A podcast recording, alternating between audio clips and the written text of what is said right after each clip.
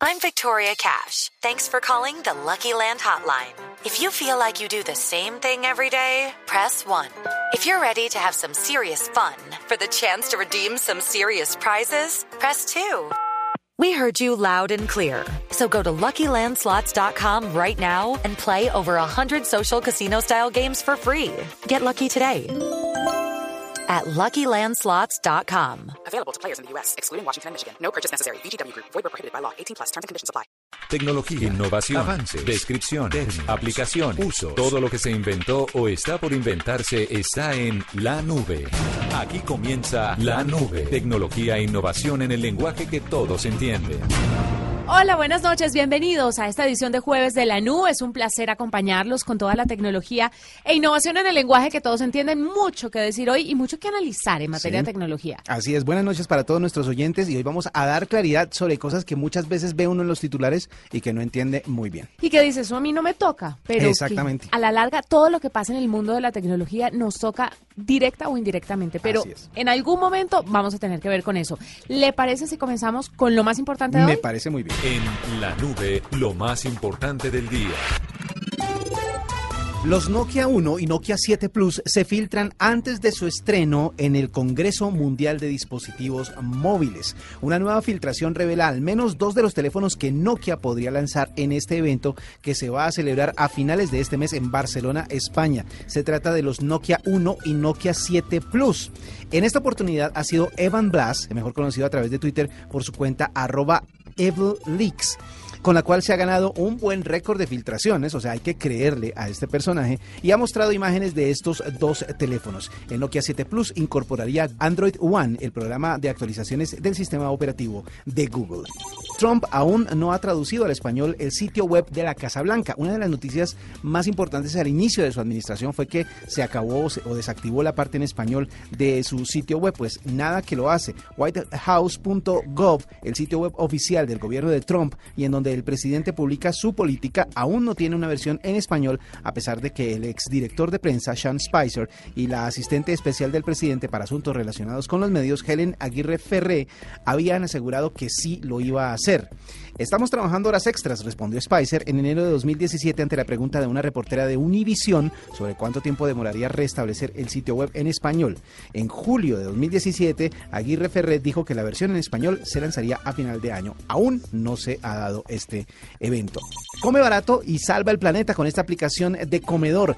Karma es una aplicación lanzada en Londres que permite buscar restaurantes con alto número de comida sobrante durante el día para llevar por un valor mínimo al finalizar esta jornada y así evitar botar más desperdicios, dándole una mano al planeta, un ejemplo que podríamos copiar en muchas partes del mundo. Usted sabe, W, que un tercio de los alimentos del mundo, se estima que un tercio de los alimentos del mundo se tiran a la basura en lugar de consumirse. Claro. Y una cifra que me encontré y me pareció alarmante es que los estadounidenses lideran ese camino desperdiciando casi el 50% de lo que producen. Obviamente los restaurantes se quieren curar en salud con el tema de las demandas en caso de tener un alimento descompuesto, por eso no la regalan y prefieren tirarla. Pero esta es una buena solución para la gente que quiere comer barato.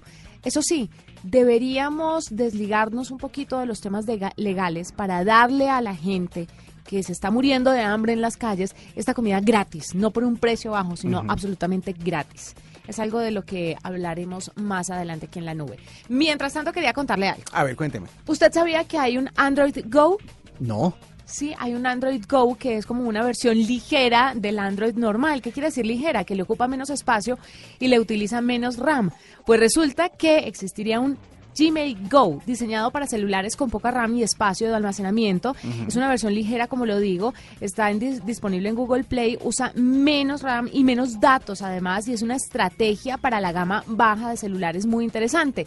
El único problema es que no está disponible para todos los celulares y corre con Android 8.1 Oreo que son los últimos, la última actualización del sistema Android.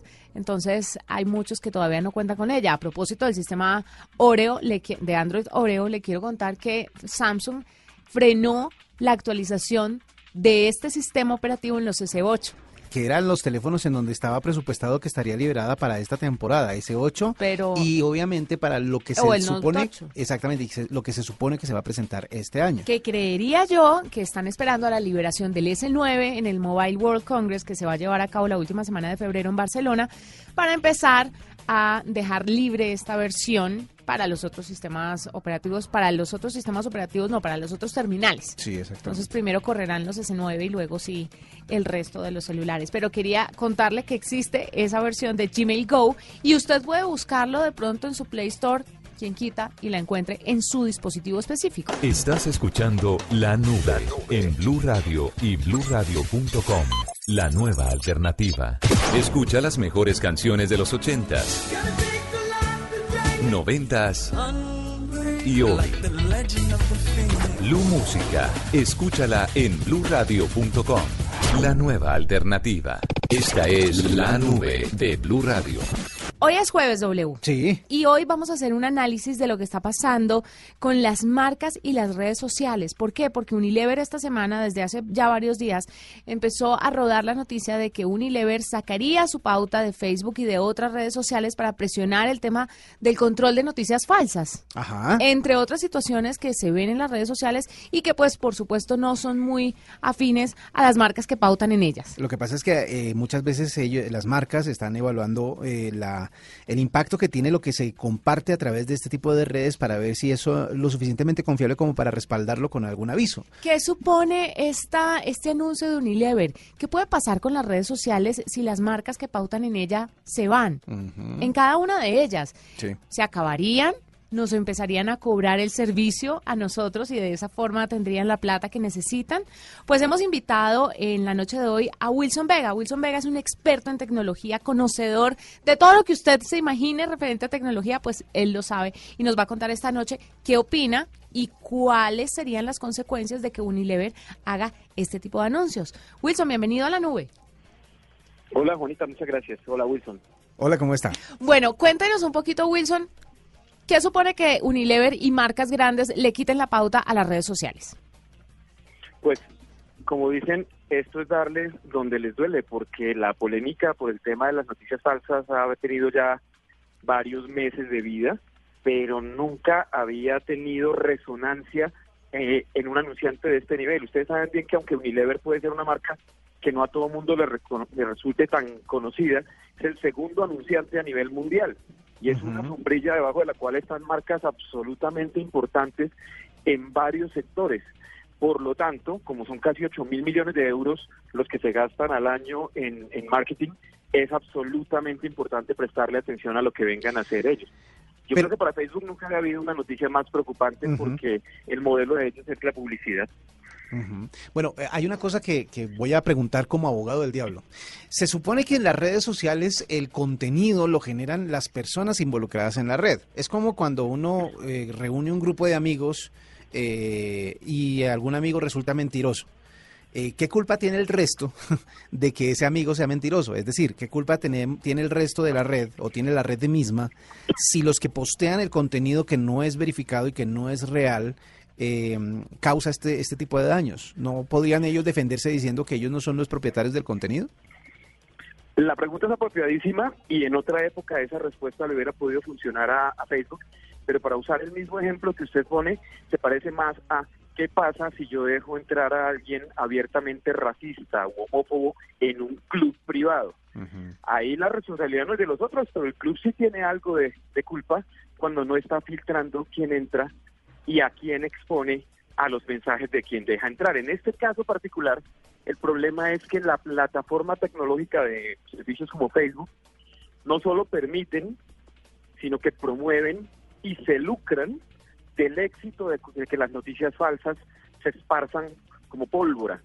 Como la gente lo que ve está priorizado por lo que comparten otros, es al menos una culpa compartida porque el que pone las reglas de juego es Facebook. Claro, y es la plataforma. Ellos tienen que ser responsables. Es como si usted tuviera W, es como si usted hiciera una fiesta en su casa Sí. con sus hijos. Bueno, usted no tiene hijos, pero los que tienen hijos. Y eh, un muchachito se emborracha y hace las delicias de grandes y chicos en la casa. La responsabilidad de los papás, de los otros papás que tienen sus hijos en esa fiesta, le va van a reclamar a usted, así usted no haya hecho nada, porque es que bajo su casa está ese muchachito, usted de una u otra forma tiene que controlarlo. No, y hay una cosa que, que, que dice Wilson que es muy, muy importante para tener en cuenta y es el tema de lo que se lucra la red social desde el punto de vista de lo que se comparte o de lo que se eh, postea en ella misma. Y ahí es donde viene la siguiente pregunta también funcionando como abogado del diablo. Eh, ¿No se curaría en salud mejor Facebook eliminando los algoritmos que le muestran a la gente contenido que tiene que ver con lo mismo y simplemente lo deja cronológicamente como al principio? Pues esa podría ser la solución nuclear, es decir, siempre lo podría hacer, pero le costaría mucho, porque perdería la capacidad de manipular la información y de manipular los datos en pos de lo que hasta ahora es su principal factor diferencial.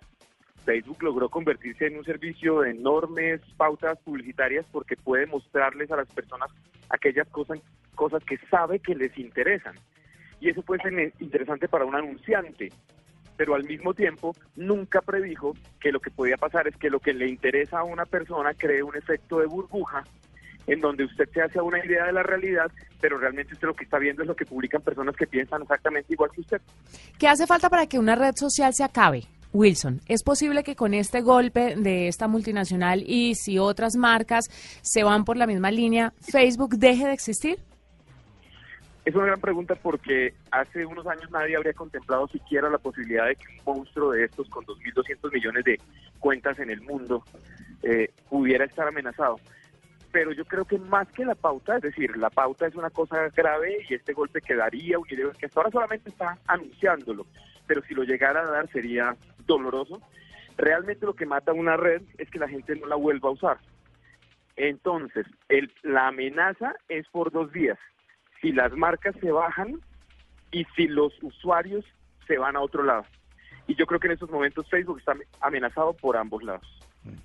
Difícil situación porque eh, a mí lo que me gusta de hablar con este tipo de expertos es ver, darle la oportunidad a los oyentes, a nuestros oyentes, de que entiendan de primera, o sea, en el lenguaje más, más claro y más sencillo, las posibilidades que tienen este tipo de noticias, que para nosotros eh, eh, el tema de Unilever en, Facebook llenó los titulares de las páginas tecnológicas en los últimos dos días. Sí. Pero esta explicación le está llegando a personas que pensaban como yo que no era culpa de la red social si la gente pone cosas que no son verdad. Exacto. Es lo mismo que pasa con, lo, con las noticias falsas en las presidenciales. Ellos tienen una cuota de responsabilidad muy alta en esto. Wilson, muchas gracias por estar con nosotros. Nos quedaríamos charlando muchísimo más, pero el tiempo en radio es muy corto. ¿Cuáles son sus redes sociales para que la gente lo siga y le haga más preguntas si quieren profundizar sobre este tema concreto u otros de tecnología? Claro, me encantaría. La manera más sencilla es en Twitter, arroba Wilson Vega. Arroba Wilson Vega. Así, facilito. Muchas gracias por estar con nosotros en la nube. Gracias a ustedes. Esta es la nube de Blue Radio. Tú quieres ser coach. Shakers Coaching Academy. Certifícate como coach y ejerce en más de 184 países. El mundo necesita menos especialistas y más coaches. Llámanos en Bogotá al 484-1737. En Medellín al 403-3308. Shakersacademy.com. Inicio de la certificación 7 de marzo. Arroba la nube blue. Arroba blue radio com. Síguenos en Twitter y conéctate con la información de la nube. Hablemos de Snapchat. Hablemos de Snapchat. La gente está enfurecida. ¿Y eso? No tienen ni idea, ¿cierto? no de lo que le estoy hablando. Pues mire. Pero para eso estoy escuchando la nube. Mire, Snapchat eh, liberó un rediseño de su aplicación, pero la gente en serio está furiosa. Es más, hay un millón de firmas para que vuelvan a la edición anterior. Lo normal es que una actualización no cause mucha controversia. Suelen corregirse o sí, suelen corregirse bugs, añadir funcionalidades, mejorar la experiencia en algún sentido, pero en el caso particular de Snapchat, la última actualización, que fue bastante grande, solamente consiguió enfurecer a la mayoría de los usuarios. No han elegido el mejor momento para hacerlo, ya que Instagram pues sigue ganándoles terreno con las diferentes eh, actualizaciones y herramientas que tiene, ponerle máscaras a la, a la cara, eh, los mensajes que se autodestruyen, etcétera, etcétera. Pues Snapchat buscaba separar a sus amigos de los medios, celebridades e influencers. Los contactos ahora aparecen en el lado izquierdo, mientras los medios están a la derecha. El problema es W, Sí. que al agrupar todo el contenido de sus amigos se mezclan los grupos, historias y mensajes personales. Ah, o sea que eh, eh, hacen, eh, eso es poco práctico a la hora de, elegir el contenido que uno quiere ver y de la famosa privacidad de la que tanto habla Snapchat. La mayoría de los usuarios piensan que el nuevo diseño es muy confuso y han utilizado las redes sociales para irse en contra de esta aplicación. Se reunió, mm, hay una petición creada en change.org que acaba de superar el millón de firmas pidiéndole por favor a los dueños de Snapchat que vuelvan a su, a su versión anterior. Hay unas formas de utilizar la versión pasada y no la actual, pero dicen los creadores que son herramientas muy riesgosas y que no son las adecuadas. Ellos saben que siempre hay una resistencia a los cambios, pero que puede ir minimizándose con el tiempo. Pues es que el asunto con las redes sociales siempre tiene que ver con la filosofía por la cual la gente las está utilizando. Si ese centro se pierde o si ese mm, eh, esa razón de ser empieza como a perderse, pues obviamente la gente empieza a migrar hacia otras partes y ya con la copia que ha hecho, porque hay que decirlo, la copia que ha hecho Instagram de muchas de las funcionalidades de Snapchat, pues obviamente la gente lo ve como un mundo en el que dicen, ¿saben qué? Mejor nos quedamos por ese lado que está como más estable el asunto. ¿Quién sabe qué va a pasar con el 1.9 millones de personas, de usuarios que ganó Snapchat y que seguramente se los ganaron a Facebook porque en ese mismo rango de edad Facebook perdió más o menos la misma cantidad de personas, Es cierto. 1.4 millones. Entonces veremos a ver qué es lo que pasa, pero sí quiero hablarle y contarle que viví la experiencia y le pregunté a un adolescente y dijo que Snapchat con su nuevo rediseño la había embarrado y que no iba a utilizar más la aplicación. Y nada más fiel que las opiniones de los adolescentes Eso sí es cierto. que son los, al final del día, los usuarios principales de la aplicación del Fantasmita. Exactamente. Bueno, yo por el otro lado le quiero eh, ir adelantando más cosas acerca de lo que vamos a aprender o a encontrarnos en el famoso eh, Congreso Mundial de Móviles que se realizará el 25 en Barcelona. Bueno, a finales de este mes en la ciudad de Barcelona. Pues resulta que eh, la que está dando como más visos de lo que va a presentar es la gran surcoreana Samsung. Y una de las cosas que está tratando como de mostrar en sus más recientes eh, anuncios es el tema de los emojis en 3D. El iPhone 10 como que dio un paso adelante grande en el tema. Porque si bien mucha gente dice, bueno, pero ¿por qué no van con emojis? ¿Por qué no con rendimiento, con batería, con pantalla, con algo más descrestante? Resulta que ha tenido mucha acogida el cuento de los emojis en 3D. Más que nada porque son una versión de uno mismo.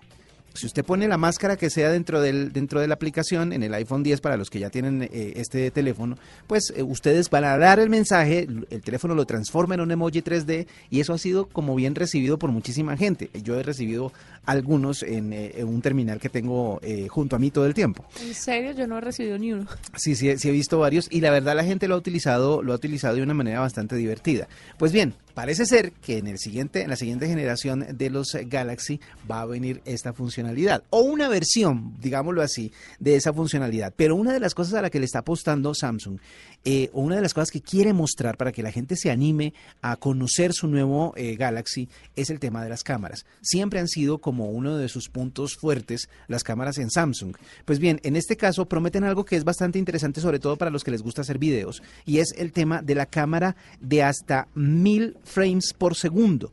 ¿Esto qué hace? Una de las funciones de una cámara en un celular es la cámara lenta. Pero la cámara lenta tiene una, limit- una limitante y es la cantidad de frames que puede capturar para luego, al pasarlos a la velocidad normal, que se vea ese efecto de cámara lenta que es como tan atractivo.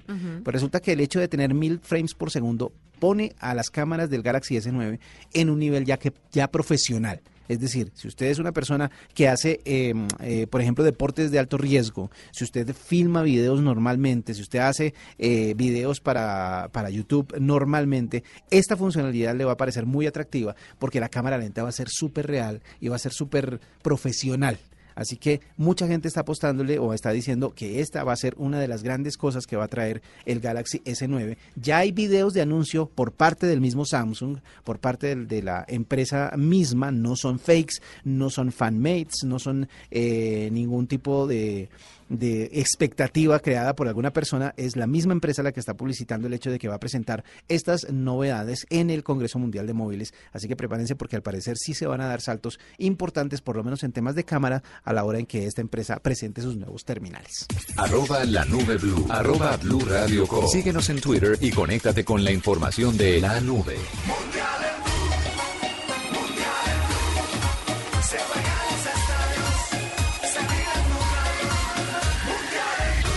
Esta es la nube de Blue Radio. Doble, le cuento que están creando un robot para envío de paquetes que busca un premio Toyota. ¿Sí? Vamos a, armar, vamos a hablar en este momento con Edgar Sarmiento, que es diseñador de Gamaru, eh, que es el nombre del robot creado por este diseñador industrial, y nos va a contar un poquito de qué se trata y por qué están buscando este premio. Edgar, bienvenido a la nube. Hola, muchas gracias por invitarme a este espacio. Bueno, ¿qué es Gamaru? Bueno, eh, Gamaru es una solución de transporte de paquetes inteligente compuesta por una plataforma en línea, en este caso una aplicación, y una flota de, de estaciones móviles que establecen su posición de forma automática dentro de, de la misma ciudad, dependiendo del análisis en tiempo real de, de la información que se coloca a la aplicación y de la dinámica de logística y entrega de paquetes. Bueno, eh, a la hora de, de entregar paquetes y como hablamos de robots en este caso, la primera imagen que mucha gente se debe estar haciendo es de un robot medio androide o medio con, con forma humana llevándole el paquete hasta la puerta de su casa. Pero obviamente el diseño tiene que ser conveniente para este tipo de trabajos. ¿Cómo es o cómo se puede imaginar la gente que nos está oyendo a esta hora a Gamaru? Sí, en ese caso, en ese caso tiene que ser lo más amigable posible. Por eso es que eh, es así la forma de, de la misma estación, sí, porque es es, es, es un robot y todo el, todo el sistema de, de automatización tiene que estar inclinado hacia hasta ese hecho de brindarle confianza al, al, al cliente y al usuario mismo. Y ustedes van a tener, ¿cómo va a funcionar el servicio para que este robot empiece a estar en el aire y a, y a entregar los paquetes correctamente? Eh, inicialmente tiene que haber una inscripción previa a la aplicación y solicitar el servicio de transporte de paquetes. Y, em, eh, y el mismo servicio pues va a trabajar en colaboración también con otros con otros servicios de transporte como las van o, o de motos o etcétera. Y, y también va a estar soportado por, por un dron. El dron en este caso va a hacer transporte de, de paquetes de, de pequeña dimensión por su capacidad misma Claro, pero el dron es creación colombiana o es un dron que ya existe en el mercado y que lo traen para unirlo a este proceso de mensajería.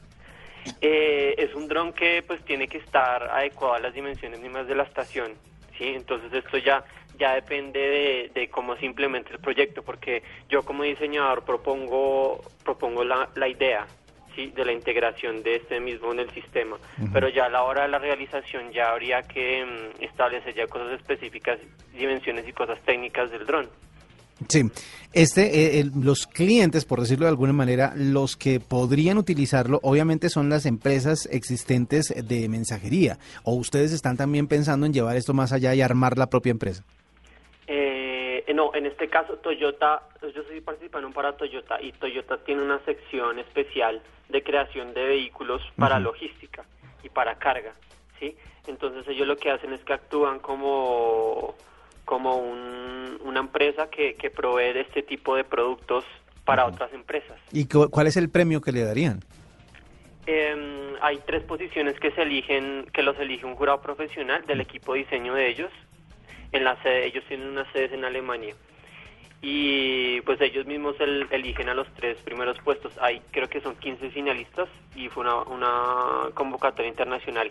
Y otra otra categoría es la, es la de favorita al público, en la cual estoy participando actualmente. Entonces, Edgar. estoy en el proceso de votación. Claro. Edgar, quisiera preguntarle si usted de pronto tiene cifras del impacto que supone el tema de transporte, de mensajería eh, al medio ambiente, el tema de movilidad y cómo se solucionaría con un dron que haga este tipo de envíos.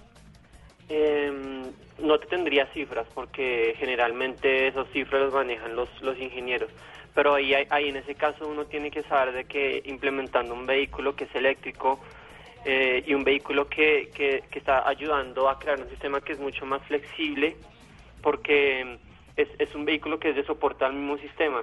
Eso, eso en conjunto hace que el, que el mismo contexto pues sea mucho más eficiente y sea mucho más sostenible. Claro.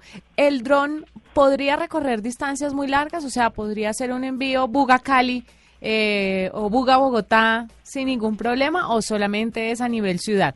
No, no, eh, de- depende también de las dimensiones del dron, Claro. pero para esas distancias tan largas eso sería con un dron mucho más grande. Yo creería que solo es cubriría rutas pequeñas o rutas dentro de la misma ciudad. Es un paso importante, pero de pronto en el, en el futuro podría diseñarse algo un poco más grande. Es que lo que pasa es, es- es incluir el, este robot o este dron dentro de la cadena de transporte. Entonces, de pronto la distancia larga la hace un avión normal, pero al llegar un camión lo recoge, lo lleva a un centro de distribución y ahí es donde este aparato, este nuevo robot o esta idea que tiene Edgar es la toma de ahí y la lleva al domicilio en donde va. Pues es Edgar Sarmiento, él es de la Universidad Nacional de Colombia que está participando en el concurso de diseño logístico Toyota eh, para la versión 2018. Le deseamos mucha suerte, ojalá se lo gane y es muy es una opción válida sobre todo para la disminución en serio W de la polución, de la contaminación de todo tipo. Exactamente. Lo que me preocupa sobremanera es que si usted mm,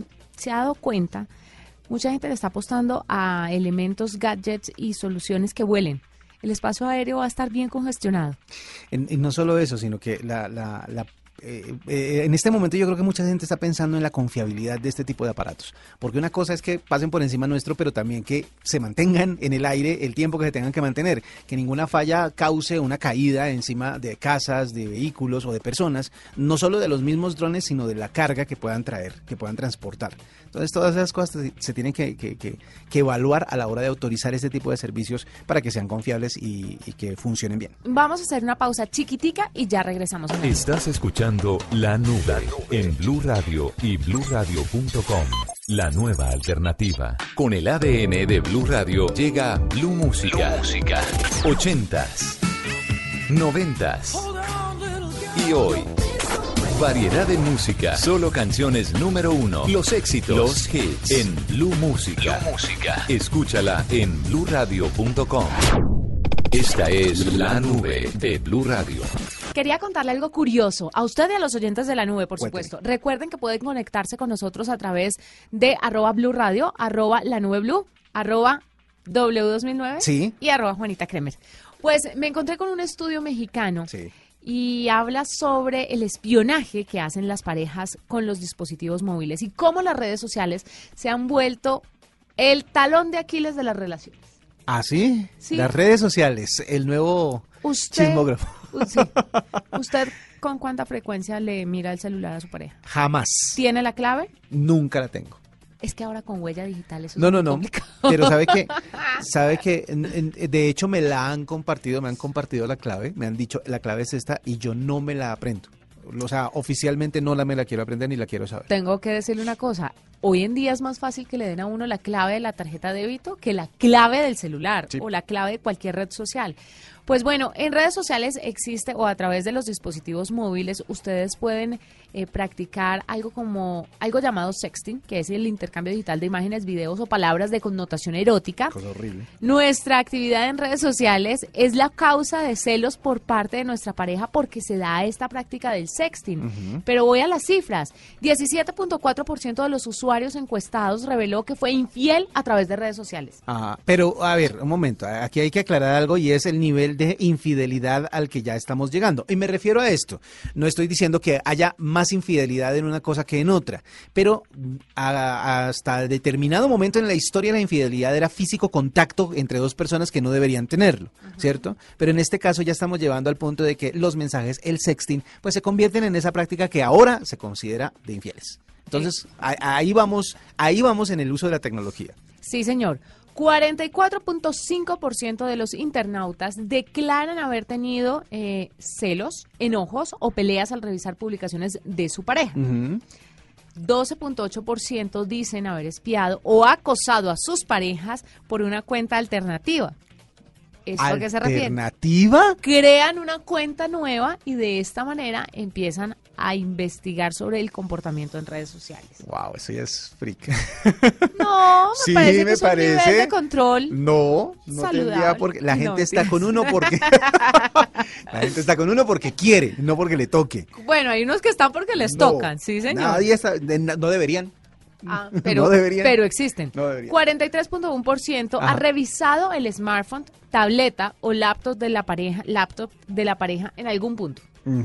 ¿Usted ha hecho esto? No. Nunca. No, es que necesito a alguien que de verdad sea Es que eh, a la con- realidad. yo sé que mucha gente debe estar diciendo yo sí, yo sí, yo sí. Honestamente, lo digo, lo digo por, por mí solamente. Yo no busco lo que no quiero encontrarme. Ah, bueno, usted es inteligente. 51.1% de los encuestados confesó Sí. que encontró algo extraño o incómodo al momento de revisar los dispositivos de su compañero. Ok. Mejor. Uno de, cada, uno de cada cuatro internautas ha sufrido una ruptura por culpa de las redes sociales y 38.1% esconden su situación sentimental en redes. O Oh. sea, no ponen que están en una relación, no ponen fotos eh, con la pareja, etcétera. Y antes de irnos, que esto me parece eh, muy importante, Sí. 25% revisa el celular cuando la pareja o el compañero se está bañando. 48% cuando está ocupado. 16% cuando están juntos, porque hay novios que no viven juntos. Y el 11% cuando duerme el amor de su vida. Qué cosa. Dato curioso, el 59.1% de los encuestados Sí. declara que sí le daría la contraseña de su celular o red social a la pareja. Esto es una mentira. Nos vamos, fue un placer acompañarnos. Mañana más tecnología e innovación en el lenguaje que todos entienden. Chao.